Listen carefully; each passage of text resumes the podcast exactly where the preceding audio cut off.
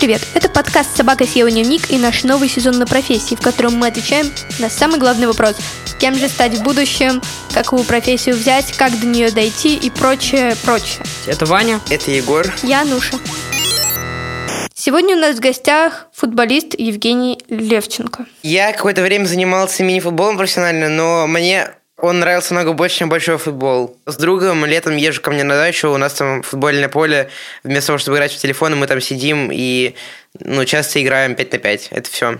Ну, не знаю, как бы для меня футбол это такая незнакомая тема, потому что я никогда особенно не интересовалась им в плане, никогда не играла, а вот смотрела, да, с папой, его лучшим другом, это было весело. Но так это просто не мое, хотя многие в моем классе очень любят это, любят футбол. Не, именно не смотреть, а играть. Во-первых, все точно видели эту картинку, типа, э, просто пинают мячик, заработают миллиарды. С одной стороны, и доктор не мог идти в доктора, с другой стороны, футболист мог и не попасть на настолько. Короче, не буду говорить ничего в защиту, доктора и правда очень мало получают, во-первых, в известный футболист очень трудно пробить. Во-вторых, ты должен пахать. Ты должен пахать лет с пяти, просто чтобы хоть куда-то потом иметь возможность попасть. А еще мне кажется, что футболисты, когда заканчивают карьеру, они себя очень неприятно чувствуют. Это знаете, как когда вы бросаете игру, Например, Ваня перестал играть в, доту, а потом он видит турнир по доте, и у него прям сердце болит, потому что он мог на нем быть, и он мог играть в него. И теперь он не может, у него нет даже компа, чтобы на нем играть. И мне кажется, футболисты очень психически нездоровы, если они хотят продолжать играть, но им не дают из-за возраста. Я, если честно, понимаю, что стереотип это плохо, но стереотип насчет того, что футболисты тупые, как-то немного мой, мой разум помутил. Меня зовут Евгений Левченко, мне 42 года. Живу я уже 26 лет в Нидерландах, в городе в Амстердаме. У меня есть сын, у меня есть жена, э, и я бывший футболист. Да, мы сразу переходим к второму вопросу. Вы почти на него ответили. В общем, чем вы занимались и чем вы занимаетесь сейчас? Ну, практически с возраста 6-7 лет я занимался футболом. И в 14 лет я подписал мой первый контракт профессиональный. Мне платили тогда 100 долларов в месяц. Это были огромные деньги. Помню, когда я приехал домой, закричал, мама, папа, смотрите, у меня 100 долларов, я их заработал сам. Это было очень, э, ну так, приятно. Я почувствовал себя уже взрослым, взрослым человеком. С тех пор до 35 лет, вот, по сути, 20 лет я играл в профессиональный футбол. Как вы решили профессионально заниматься именно футболом? Вот в 7 лет, я помню, я увидел, когда взрослые ребята играли в футбол, я просто реально для себя решил, я не буду никаким космонавтом, там, спасателем, полицейским, кем бы там ни было. Я хочу играть в футбол. С тех пор я просто не расставался с мячом. Отец играл, конечно же, очень важную роль в становлении меня как футболиста. Отец играл в футбол э, не на профессиональном уровне, он был любителем у отца были мяч, он его пинал тоже по дивану, везде. И к этому я просто привык, приучился. Я помню реально, когда мне отец подарил 8 или в 9 лет футбольный мяч, я с ним реально спал. Плюс тренировался 3-4 раза в неделю. И вот такое становление, я помню, как я сам писал режим дня для себя. Там подъем в 7 утра, зарядка обязательно – правильный завтрак. Такие вещи для меня были очень важны. Вы так рассказываете о своем детстве, а как будто вы занимались ничем, кроме футбола. А у вас вообще было детство таковое, с друзьями, с э, прогулками по всяким местам, ну, вот со всем вот этим, с развлечениями? Или вы только пахали? Нет, я не только пахал. Понятно, что все это, конечно же, присутствовало, но только в меньшей мере. Вот футбол – это, конечно же, каждодневный труд, работа, это режим, э, это дисциплина. Но самое первое, самое важное, это то, чтобы ты получал удовольствие от этого. Для меня футбол, как для многих сейчас, э, PlayStation был своего рода таким вот... Эм, развлечением? Да, развлечением. У меня не было других э, желаний там, ходить по дискотекам. Никто не отменял того, чтобы там, встречаться с друзьями, с девушками. Но у меня была четкая цель, я хотел ее добиться. У меня вся стена была плакатах, постерах звезд, э, начиная от Руда Гулита, заканчивая же Пьером Папеном. Это были звезды на тот момент, такие как сейчас Месси и Роналду. Поэтому в тот момент я просто ложился, засыпал и просто мечтал о том, что я стану таким великим футболистом. Почему вы закончили карьеру и что вы делаете сейчас? Почему закончил? Ну, по сути, у каждого футболиста есть э, срок годности, да, и у кого-то начинают там болеть ноги, руки, спина, кого-то просто пропадает желание. У меня э, я решил для себя просто закончить на том уровне, который мне нравился. Во-первых, э, это очень эмоциональное решение, потому что представь, ты занимаешься своим любимым делом всю жизнь, да, ты делаешь что-то, что тебе очень нравится, что тебе приносит э, радость, огорчение и, конечно же, финансы. И вот в один момент ты понимаешь, что эта часть твоей жизни, она выпадает. У тебя больше этого нет. И заканчивать очень сложно, потому что твой мозг, он начинает э, сопротивляться и говорить, поиграй еще в футбол. Ты еще можешь, э, ты еще в силах, у тебя есть еще все данные, чтобы не заканчивать. Но, вот, знаешь, посидел, подумал и здравым смыслом пришел к тому, что пора заканчивать и уступать дорогу молодым. Так что, ребята, дерзайте. Вы боялись того, что вы настолько сильно привыкли к футболу, и это ваше основное занятие, карьера, и он резко исчезает. Вы боялись то, что вы не сможете восстановиться как-то и как раз пойти по тому пути, что без футбола вы не можете жить? Ну, конечно, такое чувство было, тем более ты понимаешь, что э, тебе нужно... Я этот процесс называю, ты как будто перерождаешься. У тебя ты должен заново постигать многие вещи. У меня был именно процесс, когда я пару месяцев лежал на, на диване и просто плевал в потолок. Мне было так скучно нечего делать. И вот не было этого адреналина, который ты постоянно испытываешь, когда у тебя есть игры футбольные. Сейчас я приспособился, я научился эти эмоции контролировать, э, с ними обходиться по-другому. И в конечном счете ты понимаешь, что в какой-то момент тебе нужно чем-то другим заниматься, и ты начинаешь себя саморазвивать. Чтобы стать футболистом, просто для того, чтобы стать футболистом, нужно образование? Или у вас какая-то другая позиция на этот счет, и вы считаете, что у футболиста всегда должно быть образование, чтобы когда у него как бы закончится карьера, ему было куда идти? Как вы считаете? Э, учиться обязательно, а, конечно, конечно. Я вам расскажу такую историю. Команду Аякс, вы знаете, конечно же, да? Да. У Аякса философия построения академии очень проста. Если ты не успеваешь в школе, тебя не допускают к футболу. И для меня это было совершенно непонятно изначально, потому что я думал, ну как так? Ведь э, зачем забирать у футболистов футбол? И когда мы разговаривали с э, представителем Аякса, они мне сказали, что футбол – это инструмент. 90% этих ребят не станут топовыми футболистами, закончат карьеру, может быть, в ближайшее будущее. Но для нас важно, чтобы они были людьми. Вот те там, 10%, которые станут футболистами, это, это здорово. Но самый важный фактор – это, конечно же, социальная ответственность, которую несут э, люди Аякса. И они этим самым, я думаю, воспитывают именно правильных людей. Какое у вас образование? Я закончил университет Йохана Круифа, э, маркетолог. И когда заканчивал я карьеру, я так посидел, подумал, решил для себя, чем я буду заниматься. Поэтому я для себя выбрал спортивный маркетинг. И вот недавно, буквально 2-3 месяца назад, я закончил учебу на, на психолога. Спортивная психология – это курсы такие, которые длились 7 месяцев. Поэтому постоянно развиваюсь и пытаюсь э, продолжать учебу. Кстати, думаю, через полгода буду дальше продолжать учиться. Еще хочу там на менеджмент пойти. В общем-то, абсолютно не предел э, развитию. Я думаю, даже свои 42 года я себя чувствую, что нужно продолжать учиться.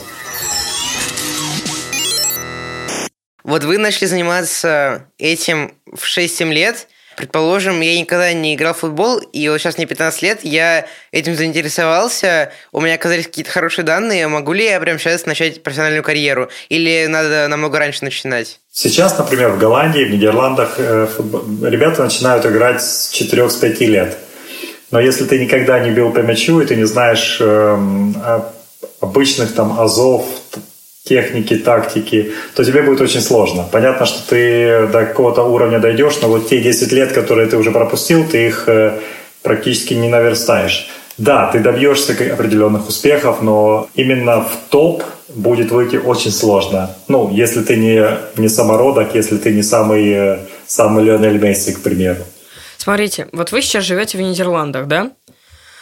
Вот по вашим личным ощущениям, футболисты лучше работать не в России или как? Это хороший вопрос. Эм, Понимаете, футбол в России, футбол в Европе, конечно же, отличается. Во-первых, в России до недавнего времени платили, ну, еще и платят э, огромные деньги. Да, и это привлекает многих футболистов даже из Европы приезжать в Россию. Но если ты хочешь эм, именно развиваться как, э, как футбольная личность, да, то лучше же, конечно же, поехать в топ-5 европейских чемпионатов э, или в Англию, или в Испанию, в идеале, конечно. Но не всем дано быть играть в Испании или в, или в Англии, поэтому многие едут в разные другие чемпионаты. Голландия, Нидерланды являются шикарной платформой для молодых футболистов и перспективных, чтобы развивать именно личные качества. Поэтому молодых перспективных игроков берут именно в Голландию. Футболисты должны соблюдать диету, и у них определенная, ну, у них есть диетологи, которые дают им а, только те продукты, которые они могут есть для поддержания формы. Если вы не могли есть ничего такого э, жирного, слишком соленого, хотели вы во время карьеры прям вот видите бургеры такие, ой, как я хочу его съесть, ой, он такой аппетитный, но я не могу его есть. Или допускаются какие-то фри отдых, да, когда можно делать то, э, что ты хочешь в свое удовольствие. А, ну, футболисты, вообще спортсмены и питание – это отдельная тема. Я думаю, что питание играет, э, как и сон, как и режим, играют, э, я думаю, первостепенную роль в становлении футболиста. Да, например, для меня шоколад был всегда таким исключением, я очень любил его. Но, например, есть разница шоколад молочный, где один сахар, или же шоколад черный, где какао, и он менее вреден. А так, чем профессиональнее ты становишься, тем важнее становится питание. А вот у вас питание, оно было как-то по расписанию конкретно? Типа вот, что в 10 утра я точно завтракаю, в 2 часа дня я точно обедаю, и в 18 часов вечера я точно ужинаю? Э, нет, такого не было, но были определенные каноны, которым ты следуешь. Например, э, завтрак, как бы там ни говорили, он очень важен, особенно если у тебя, например, через 2 часа тренировка, ты должен плотно позавтракать. Э, в основном это, конечно же, углеводы, потому что углеводы – это топливо нашего организма. Если тренировка в 10 часов, а ты в 8 часов не позавтракал, то, конечно, грош тебе цена, потому что ты не сможешь просто в полной мере тренироваться. А не потренировавшись один раз, ты не сможешь восстановиться. Ну, в общем, вот это вот целая цепь, которая по сути зациклена, ты ее начинаешь понимать в полной мере, когда ты уже более профессионально к этому начинаешь относиться. Я знаю футболистов, которые, например, перед игрой еще едят э, там бутерброды и хлеб или батончики всякие, или пьют э, э, там всякие изотоники. В общем-то, каждый организм – это отдельная, по сути, машина, поэтому я думаю, что для каждого, для, для этого есть диетологи, которые подбирают для тебя специальные диеты. У всех футболистов такие заоблачные гонорары, о которых э, так все много рассказывают. И, ну, если нет, то за что такие деньги? Вот типа того, что, блин, вот доктора, они получают копейки, а вот футболисты просто ходят по полю, мячик пинают и миллиарды зарабатывают. Как так? Ну да, это такой стереотип, который сложился, я думаю, посредством массовой информации. Все-таки, да, есть футболисты, особенно э, топ-уровень, но их э, их буквально там 7-10%, которые получают огромные зарплаты. Но не забывайте, что, например, в Нидерландах, я вам расскажу, в первой лиге футболисты получают максимально 25 тысяч евро в месяц. Это, ну, по, по всем стандартам европейским, это очень мало. Это прожиточный минимум в Голландии. 60% футболистов получают такую зарплату. Поэтому, если мы говорим о футболистах-миллиардерах, миллионерах, то их эм, ну, их на пальцах пересчитать можно. Большинство же футболистов, которые играют в средних командах, после своей футбольной карьеры, они, ну, они будут еще работать на нормальных работах. Вы же наверняка общаетесь с какими-то футболистами. Что делают футболисты на карантине? Ой, это вопрос очень актуальный, потому что по мере своей э, деятельности я сейчас являюсь президентом профсоюза футболистов, и мы защищаем права футболистов. Во-первых, клубы все выдали футболистам определенные программы. Поэтому тренировки сейчас э, не менее интенсивные, но понятно, что это не командные тренировки, которые так нужны для, футбол, для футболистов на данный момент. Поэтому сейчас мы тренируемся в таких домашних условиях, я бы сказал. Они не, не идеальны, надеюсь, скоро карантин смягчат или отменят. Ну да, все надеются. Теперь, наверное, мы закончили основными вопросами у нас есть анкетка. Давайте. Рубрика анкетка, в которой вы должны отвечать на вопросы не только про конкретно профессию, это вопросы скорее про вашу жизнь. Ну, я начну. Самый интересный вопрос, который я никогда не могла задать, но сейчас я его задаю. Сколько вы зарабатывали? Хорошо. Ну, смотрите, во-первых, э, разглашение тайны контракта не приветствуется. Сейчас, на данный момент, я зарабатываю не те деньги, которые я зарабатывал, например, когда я был профессиональным футболистом. Когда ты работаешь на профсоюз, профсоюз – это все-таки организация, которая э, больше помогает футболистам. Здесь нет огромных зарплат, здесь я делаю то, что мне нравится, и это призыв моего сердца. Вы играете в фифу? К сожалению, нет. Отпадает вопрос. Какой лучший клуб России? Фу, какой лучший клуб? Ну, на, на данный момент эм, у меня, честно вам скажу, у меня даже нет предпочтения в мировом футболе какому-то одному клубу. Может быть, это слишком тактический ответ, но на самом деле я смотрю на футбол совсем с другой точки зрения. Э, например, я могу наслаждаться как футболом Барселоны, так и футболом Атлетика Мадрид. Совершенно разные стили, э, совершенно разные тренеры, совершенно разные игроки, но я могу и тот, и тот футбол приветствовать, потому что для меня важно там, не только, например, футбол атакующий, но если ты правильно выстраиваешь командные действия, для меня это очень важно. Но у меня нет определенного предпочтения к стилю футбола. Да. Я считаю, что стиль диктует лишь набор игроков. Набор игроков может быть совершенно разным.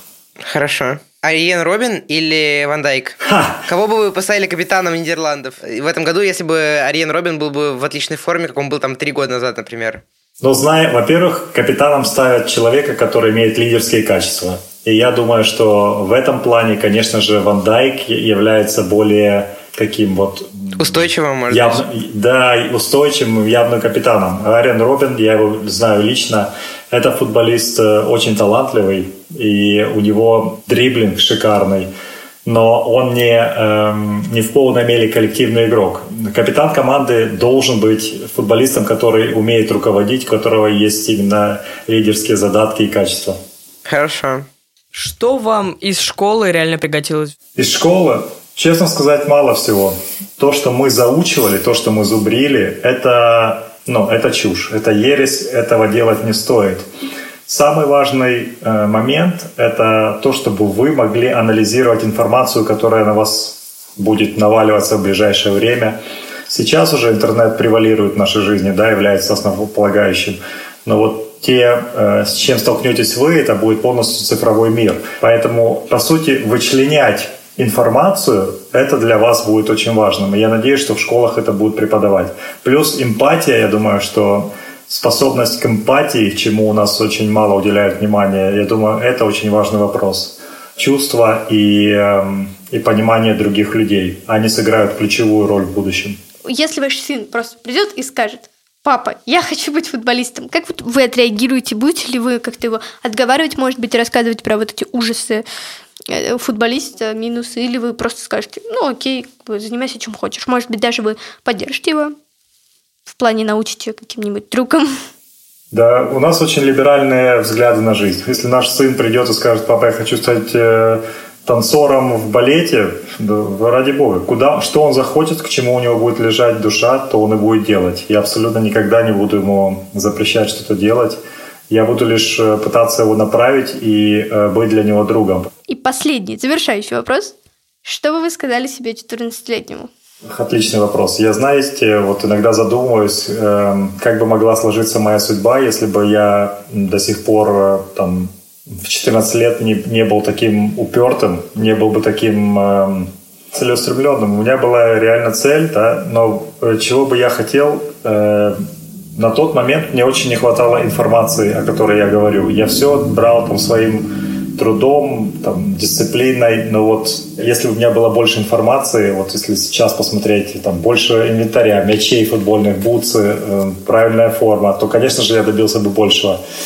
И э, еще бы я себе пожелал, чтобы я больше верил в себя. В 14 лет я был очень сомнительным и очень боялся э, высказать свое мнение. Поэтому для меня, и я надеюсь, я вам ну, я вижу, что вы очень здорово общаетесь. Комплимент вам за это. Надеюсь, что вы никогда не будете бояться высказывать свое мнение, потому что это является основополагающим предметом любых демократических э, разговоров. Поэтому будьте, будьте самими собой и никогда не, не бойтесь сказать правду. Спасибо. Спасибо огромное, было очень здорово. Спасибо большое. И я надеюсь, что таких подкастов будет больше.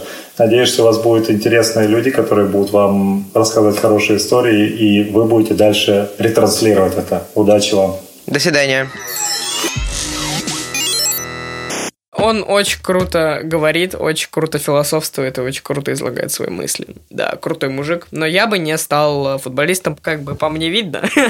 Запоздал немножко со временем. Ну, ничего особенно не изменилось. Чувак очень приятный, но но это не та профессия, которую я даже... Я никогда даже не думала заниматься в своей жизни чем-то в этой сфере, поэтому...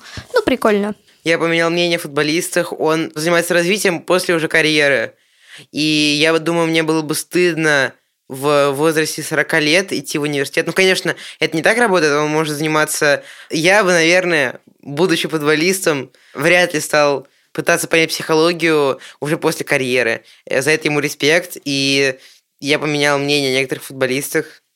В принципе, а русских все еще остался э, небольшой осадочек, но в целом в положительную сторону он изменил мое мнение. Вот. Это был подкаст «Собака съела дневник». Слушайте нас там, где вы нас слушаете. Это Apple подкасты, Google подкасты, Яндекс Музыка, Castbox, Spotify, наша группа ВКонтакте. Подписывайтесь на наши социальные сети. Это ВКонтакте «Собак съел дневник» и на наш Инстаграм «Собакаст». Это Ваня. Это Егор. Я Нуша. Это подкаст студии «Либо-либо», который мы записали с продюсерами Алиной Белят, Полиной Агарковой и звукорежиссером Павлом Цуриковым.